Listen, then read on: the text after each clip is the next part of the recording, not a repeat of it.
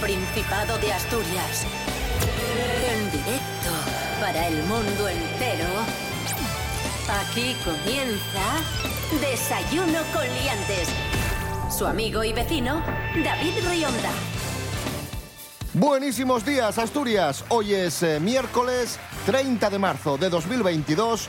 Son las seis y media de la mañana, una hora perfecta, maravillosa para recibir al monologuista gijonés Fran Estrada. Buenos días, Fran. No me, Bienvenido. gusta, no me gustan los miércoles. Nadie es perfecto. Por Es un día, a ver, me gusta mm, un poco menos que los lunes, Vaya. Pero el miércoles no me gusta, no, no estoy yo contento hoy. Ya lo que hay. Rubén Morillo, buenos Es días. que no le vale nada, ¿eh? Buenos días, David Rionda. Buenos días, Frank Estrada. Hola a todos y todas. ¿A ti te gustan los A miércoles? mí, me, a mí me vale el miércoles igual que el martes. Hombre, el mejor día es el sábado. o Yo el prefiero el viernes. vi- No, yo el viernes. Yo el soy viernes, Hombre, el viernes si no trabajas es mejor que si trabajas. El viernes es maravilloso. Apasionante porque- debate. Desayuno con. Estoy hablando yo, respeta. Bueno, vamos con el tiempo eh, que esperamos para hoy. Según la Agencia Estatal de Meteorología, hoy tendremos un día encapotado durante, pues eso, todo el día, desde ahora por la mañana hasta por la tarde, y temperaturas bastante agradables, porque las mínimas van a ser de 5 o 6 grados, fresquín ahora por la mañana, pero las máximas pueden llegar hasta los 18. Vamos, que como ayer, no, Como no, ayer, no arriesgas. Nada, no nada. arriesgas. No, no, ni yo ni la EMET. Si tenéis algo de interés por la nieve, eh, cota en 1200, 1400 metros. Desayuno con liantes, ay, lere, lere, lere. Desayuno con liantes, ay, lere, lere, lere. Desayuno con liantes, ay, lere, lere, lere. Desayuno con liantes, ay, lere, lere, lere.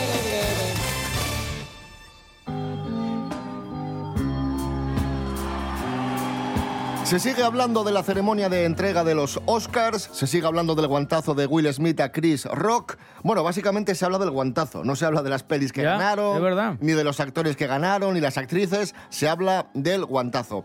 Y nosotros, ahora en Desayuno Coliantes, no vamos a hablar de los Oscars, pero tampoco vamos a hablar de películas, vamos a hablar de ir al cine, De ir al cine, de cuando vamos al cine. eh, lo primero que es muy caro.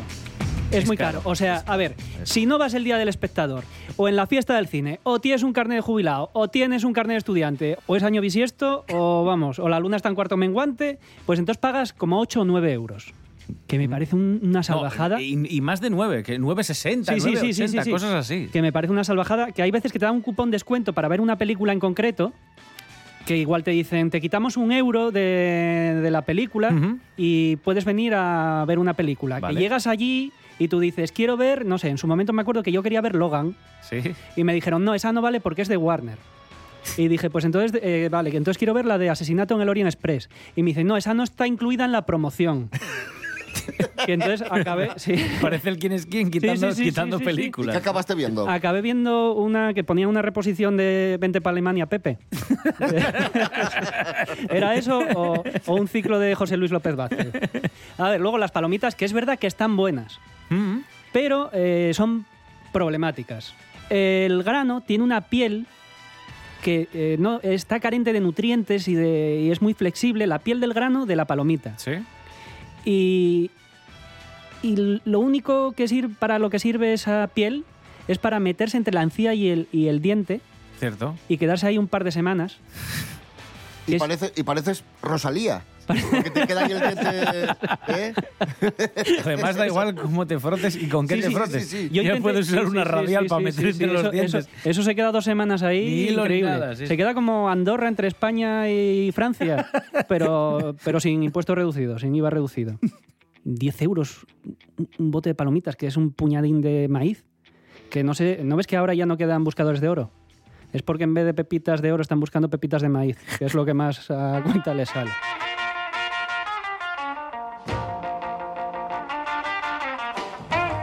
En Gijón antes, antes solo estaban los, los cines de la calzada. Ahora ya hay dos, pero en su momento esos cines tenían un eslogan que te decía gracias por escogernos. y, eran, verdad. y eran los únicos. La otra opción que tenía... Bueno, a ver, estaban en su momento también estaban compitiendo con los del centro, ¿no? Que- no, no, pero después de que cerraran los del centro, Ah, también. todavía decían gracias, gracias por escogernos. que, o sea, la otra opción era irme a casa del vecino a ver una película, que era... No, no había más opciones, yo no sé, esta gente...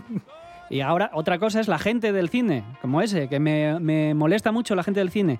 Yo tengo un amigo que cada vez que iba al cine con él y salía el aviso de mm, eh, eh, cualquier grabación o reproducción de la película será penado, bla, bla, bla, bla, bla, bla. Sí, que no se puede grabar, vamos. Claro, siempre decía, ¡Ah, Frank, que te han pillado!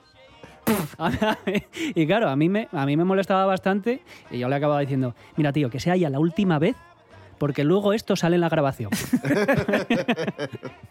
Un aplauso para Fran Estrada. Ir al cine. ¡Bravo, Fran! Ahí está. Nos encontramos sin duda ante un personaje inquietante. Ya sabemos que la mejor fabada del mundo cómese aquí en Asturias, pero ¿dónde se come la mejor fabada lejos de las nueces fronteras? Hanna Suárez Morán, buenos días. Bones, David. Va a sorprenderte porque lle, tan tan tan, en Murcia. Sí, sí, en Murcia. En concreto en Águiles.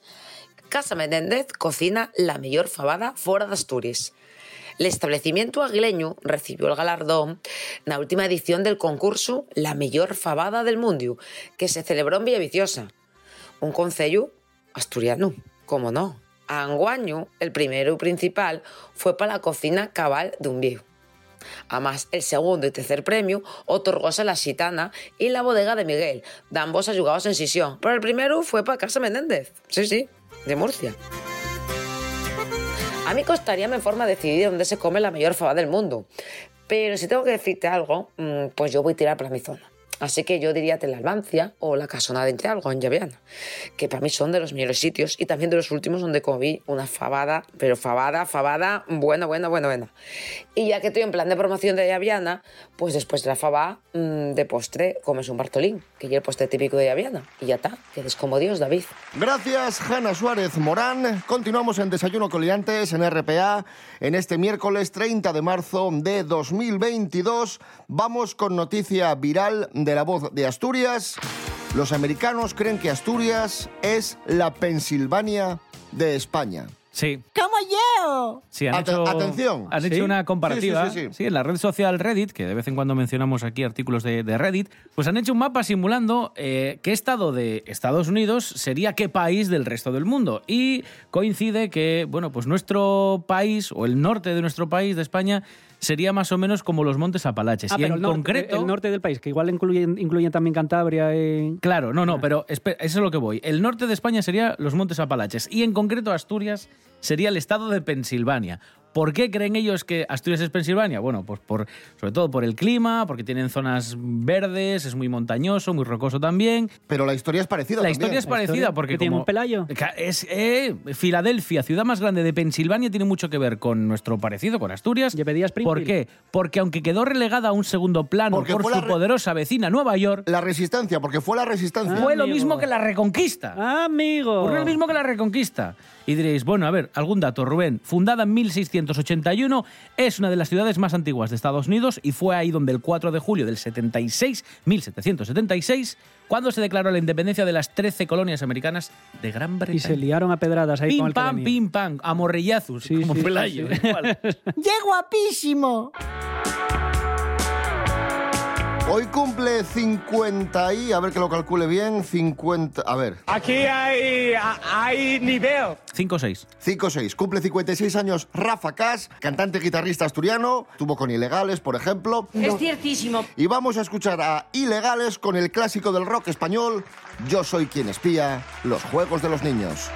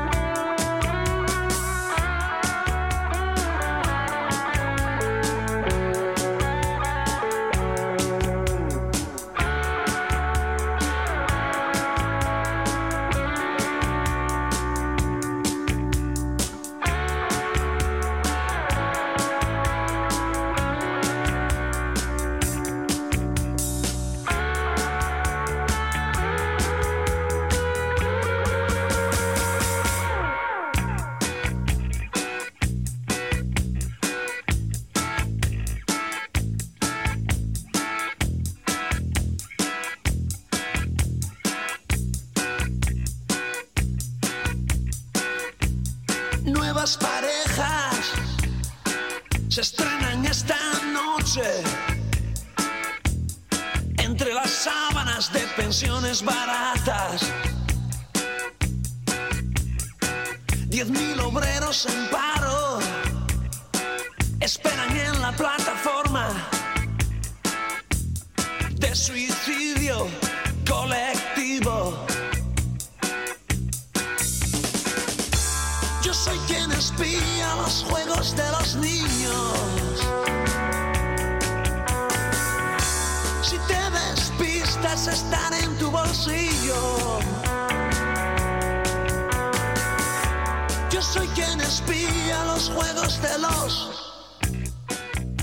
Seguimos en Desayuno con Liantes en RPA, la radio autonómica de Asturias. En este miércoles 30 de marzo de 2022 hablamos de ligar por apps, hablamos de ligar por el teléfono móvil y lo hacemos con nuestra experta, con Romaina JP. ¡Oli! Llega el Tinder para padres y madres solteras.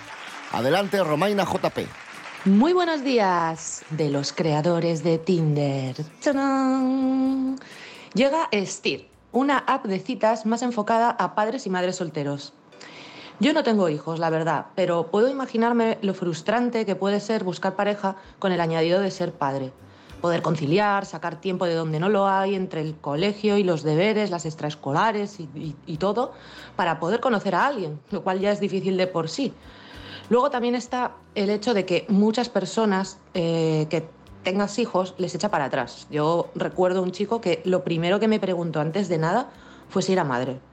Porque si lo era ya, eh, nana ida a la China. Y aunque no los tengo, recuerdo que pensé, jolín, la gente con hijos debe de frustrarle muchísimo estas cosas, porque parece que ya, por el hecho de ser padres, están vistos para la sentencia y que ya no tienen derecho al amor o a las citas nunca más. Y eso mm, no mola.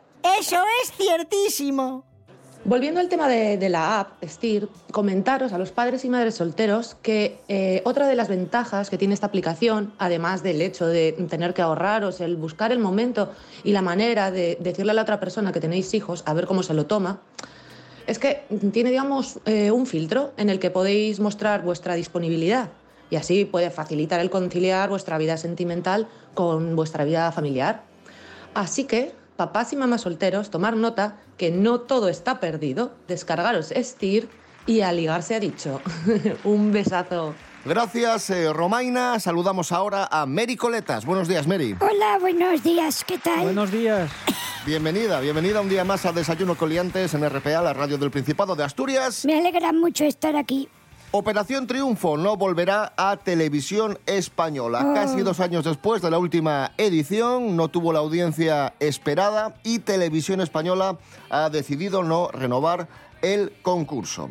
¿A ti qué te parece Operación Triunfo, Mary? A mí me parece un buen trampolín para descubrir a artistas que probablemente de otro modo no hubiesen llegado a la cresta de la ola musical. Y por otro lado, pues me parece un circo bastante, bastante importante para las televisiones que les debe dar mucho dinero. Si funciona, si no funciona, es una basura porque es tirar el dinero, claro. Investigation by Mary Coletas. Investiga. Investiga. No, ya, ya. Investigation by Mary Coletas.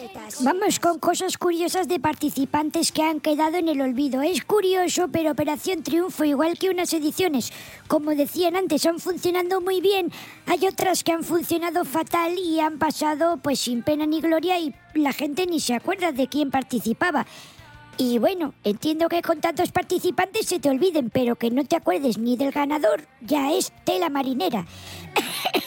Hay ediciones como por ejemplo la que ganó Ainhoa Canta la Piedra, Sergio Rivero, Vicente Seguí, Lorena Gómez, Famous, Nahuel, que te puede sonar si acaso lejanamente estos nombres, Famous, no sé ni qué es. pero es que. Han, han sido estos que acabo de No decir. acuerdo de No sé quién es Son Famous. ganadores de ediciones de Operación Triunfo y prácticamente nadie se acuerda de ellos. No, no, yo es que lo de Famous no sé ni qué. Sergio como una- Rivero. Una, marca. Ainhoa, Lorena Gómez, Famous, Nahuel, Yo creo Vicente... que Famous- Famous- Seguí, no sé, hay gente Famous ahora juega al fútbol y se- hace llamar Obeng. O sea, Bueno, pues estos son... No hablamos de un segundo en tercer puesto, hablamos de ganadores del concurso que algunos se han dedicado a la música, pero a un nivel muy, muy, muy pequeño y, y han sido ganadores de Operación Triunfo. Y también quiero destacar otro caso que fue muy sonado y este sí que es ciertamente conocido. Más que nada por las negativas a juntarse con sus compañeros, hablo de Juan Camus. Juan Camus. De la ¿eh? primera edición era, Sí, ¿no? Sí, sí. Que desafinaba muchísimo. Sí, sí, sí, sí. Muchísimo, sí, muchísimo. ¿tú, tú crees? Desafinaba mucho, mucho. Se No. dedica a la música como un hobby y luego tiene su empleo principal, que es empresario, porque tiene, ojo al dato, empresas de alta joyería. Cristerella tiene una marca que se llama Cristerella de joyas. Luego tiene una firma de ropa que se llama Camus London. Como él, Juan Camus, Camus London. Y además tiene una marca de cosmética que se llama Genética Cosmetics. Que se le dan bien muchas otras cosas, que tampoco Sí, vamos pero a sentir mucha ¿no? pena. Y se le podía dar un poco peor la joyería y cantar mejor, hostias. Porque desafinaba el cabrón, joder. Mary Coletas, gracias. Hala, venga, adiós. Esa persona de antes no era yo. Estos días se ha hecho viral un curioso cartel que ha aparecido en una consulta médica. Historia curiosa, viral, que nos trae Jorge Aldeitu. Buenos días, Jorge. Muy buenos días, diantes. Hoy vengo a hablaros de un tuit que se hizo viral hace unos días y que se titulaba Qué fuerte y real y acompañaba una foto donde se veía un cartel de una consulta médica y os voy a leer lo que ponía el cartel. Ayer faltaron 11 pacientes que si hubieran anulado la cita, usted podría haber sido atendido antes. La sanidad es responsabilidad de todos. Pues bien, este tuit ha tenido un montón de repercusión, ha tenido un montón de comentarios, muchos a favor, muchos en contra, y os voy a leer algunas de las respuestas que ha dado la gente en contra de este cartel, porque hay gente que dice que, claro, tú pides una cita médica, te la dan para muchísimos días después, y en todo ese tiempo te da tiempo a curarte o olvidarte de ir, por ejemplo. De hecho, hay un paciente que dice que pidió una cita a finales de noviembre y se la dieron para el 10 de marzo. Otra de las críticas a la sanidad es que muchas veces llaman por teléfono para anular la cita y nadie les coge el teléfono, con lo cual no pueden luego pedir a esos 11 pacientes que no hayan cancelado la cita porque es prácticamente imposible. Y también está la brecha digital que tienen las personas mayores que muchas veces tampoco saben cancelar una cita si no pueden acudir. Así que esos son algunos de los comentarios más destacados en contra de este cartel viral. Un saludo. Gracias, Jorge Aldeitu. Escuchamos Laila de, del gran Eric Clapton, que cumple hoy 77 años. Felicidades, Eric. Un aplauso para Eric Clapton. ¡Bravo, Eric! El, el segundo mejor guitarrista del mundo. Después de Michael Field. Bueno.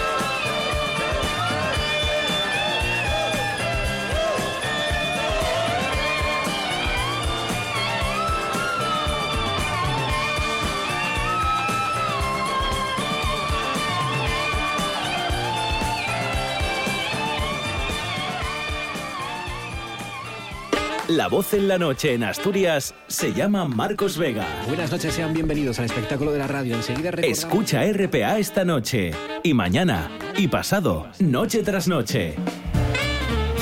Un repaso a la actualidad de la jornada en Asturias con la mejor opinión, con los mejores colaboradores. Con la zona rural, ¿no? ¿Sabes que Asturias ahí está? Información, análisis, periodismo en estado puro. Noche tras noche, de lunes a viernes a las 9 de la noche en RPA, la radio del Principado de Asturias.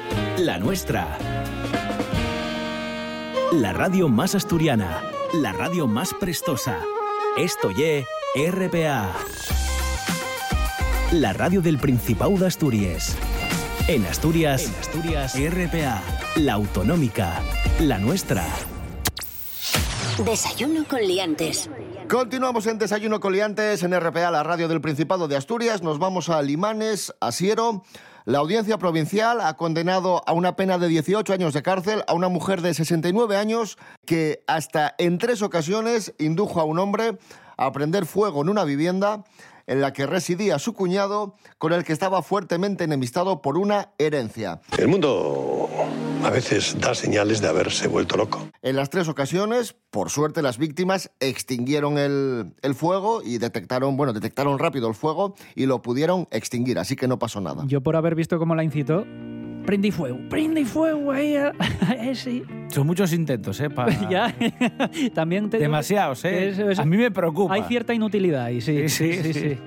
Por suerte, Sí, sí, por suerte, hombre, por esto no hay que suerte. hacerlo, pero bueno. No, no, no. No, es- no está bien. No hay que hacerlo. Por mucho, por mucho que te enfades con alguien, intentar quemarle la la, piromanía, casa, no, no. Es que es de desastre.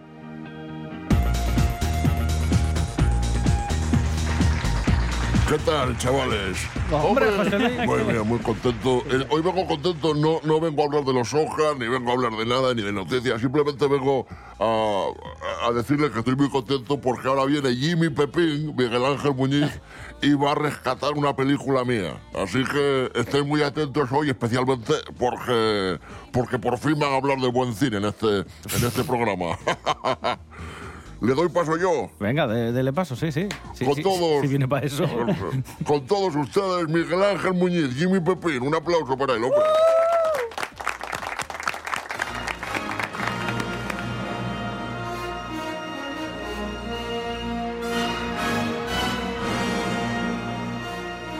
Hablamos con Miguel Ángel Muñiz de un trabajo, como casi siempre, solvente de José Luis Garci, Sangre de Mayo.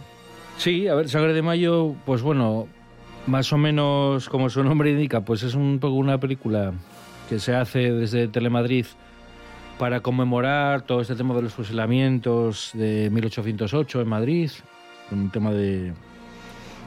Adaptación de, de un episodio nacional de... Sí, está basado, entre comillas, en varios de textos. Galdós.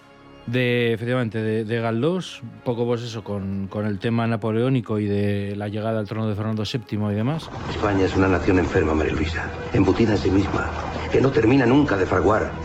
¿Cómo te llamas? Gabriela Araceli, señora, para servirla. Ella es una aristócrata muy importante. Y hermosa, ¿verdad? En unos días tengo que ir al Escorial. Y tú vendrás también. Y bueno, pues es un poco una película como las últimas de Garci, tan muy episódica, mm, con muchos personajes, muy coral. Fundamentalmente se centra en dos personajes, el que hace King Gutiérrez, Gabriel Araceli, que trabaja en una imprenta ahí en Madrid, y el que interpreta, vamos a decir, su, su compañera Inés, ¿no? que es, lo interpreta esta actriz asturiana, ¿cómo se llama? Paula. Se me fue Paula Echevarría, que se me fue ahora el nombre. Y son un poco ellos los que llevan el peso de la película, pero luego ya te digo, hay un montón de personajes secundarios del teatro, de la cultura, de la, de la política y demás. Y es un poco un retrato de la sociedad de aquella época madrileña, eso de principios de 1800. Y a ver, tiene evidentemente dos puntales fundamentales. Uno es que tiene un presupuesto pues más o menos holgado de 15 millones de euros, que bueno, aún así está todavía muy por debajo de los 25, por ejemplo, que costó a La Triste. Aquí tenemos también a Gil Parrondo haciendo los decorados y claro, eso te asegura un trabajo de documentación y, bueno, en general todo el tema de, de muebles, vestuario, los lugares donde, los palacios donde se recrea, los platós convertidos en el Palacio del Rey, en los interiores de las casas de los barrios del Madrid antiguo, de la Plaza de Sol, del barrio de Cuchilleros y todo eso. Está muy trabajado, o sea, se ve que está muy trabajado todo eso. Y luego, aparte, bueno, evidentemente García es un hombre que conoce mucho ese mundo, ¿no? No solo porque haya leído los textos de Galdós, sino porque, bueno, es un tío muy interesado en la historia de España. Entonces, se nota que está todo hecho, aparte de con bastante gusto, con bastante pasión por el detalle, vamos a decir. Y sí transmite, yo creo que transmite muy bien lo que era un poco como era la sociedad o las diferencias de clase de aquella época, ¿no? Todo, luego todo el tema del lenguaje, también que se ve que está muy trabajado, las formas de expresarse de, de la época de- del Madrid, de las distintas, digamos, ramas sociales, ¿no? Pues el lenguaje así más de la calle, el lenguaje más refinado de la, de la burguesía. Y, y ya te digo, es una película muy interesante que no, yo la fui a ver al cine, me acuerdo, y me gustó, pero bueno, me dejó un poco así extrañado porque es una película como ya casi todas las de García a partir de, de los años 90 son como películas muy anacrónicas. Son películas hechas de una manera mm, que ya no se hacen. No, voy a decir antigua, pero igual suena como despectivo, pero no lo digo en ese sentido, sino unas maneras que ya no se usan, pero son maneras que funcionan y luego, bueno, pues que tiene esa, forma de contarlo episódica, con muchas elipsis y tal. Y eso yo creo que a lo mejor hay espectadores que, que les puede pillar un poco con el pie cambiado. A mí ya te digo, no me, o sea, me gustó, pero no me entusiasmó demasiado cuando la vi en el cine.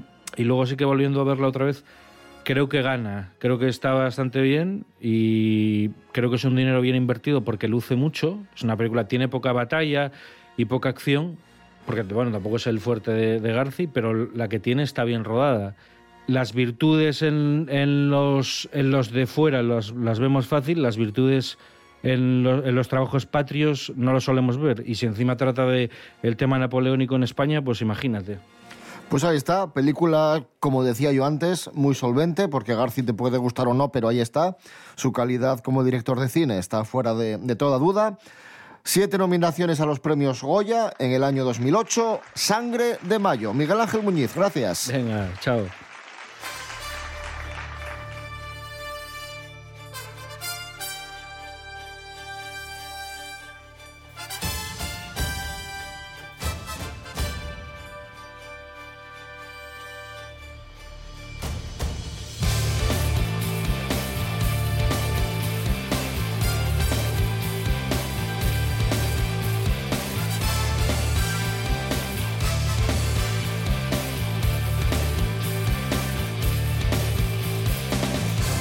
Nos vamos amigos, amigas, volvemos mañana a las seis y media de la mañana en redes sociales, Facebook e Instagram, Desayuno Coliantes y también nos podéis escuchar en www.rtpa.es. Radio a la carta, Rubén Morillo. David Rionda. Hasta mañana. Hasta mañana. Fran Estrada, gracias. ¿Me voy ya? Sí. Venga, hasta luego. ¡Es usted imbécil!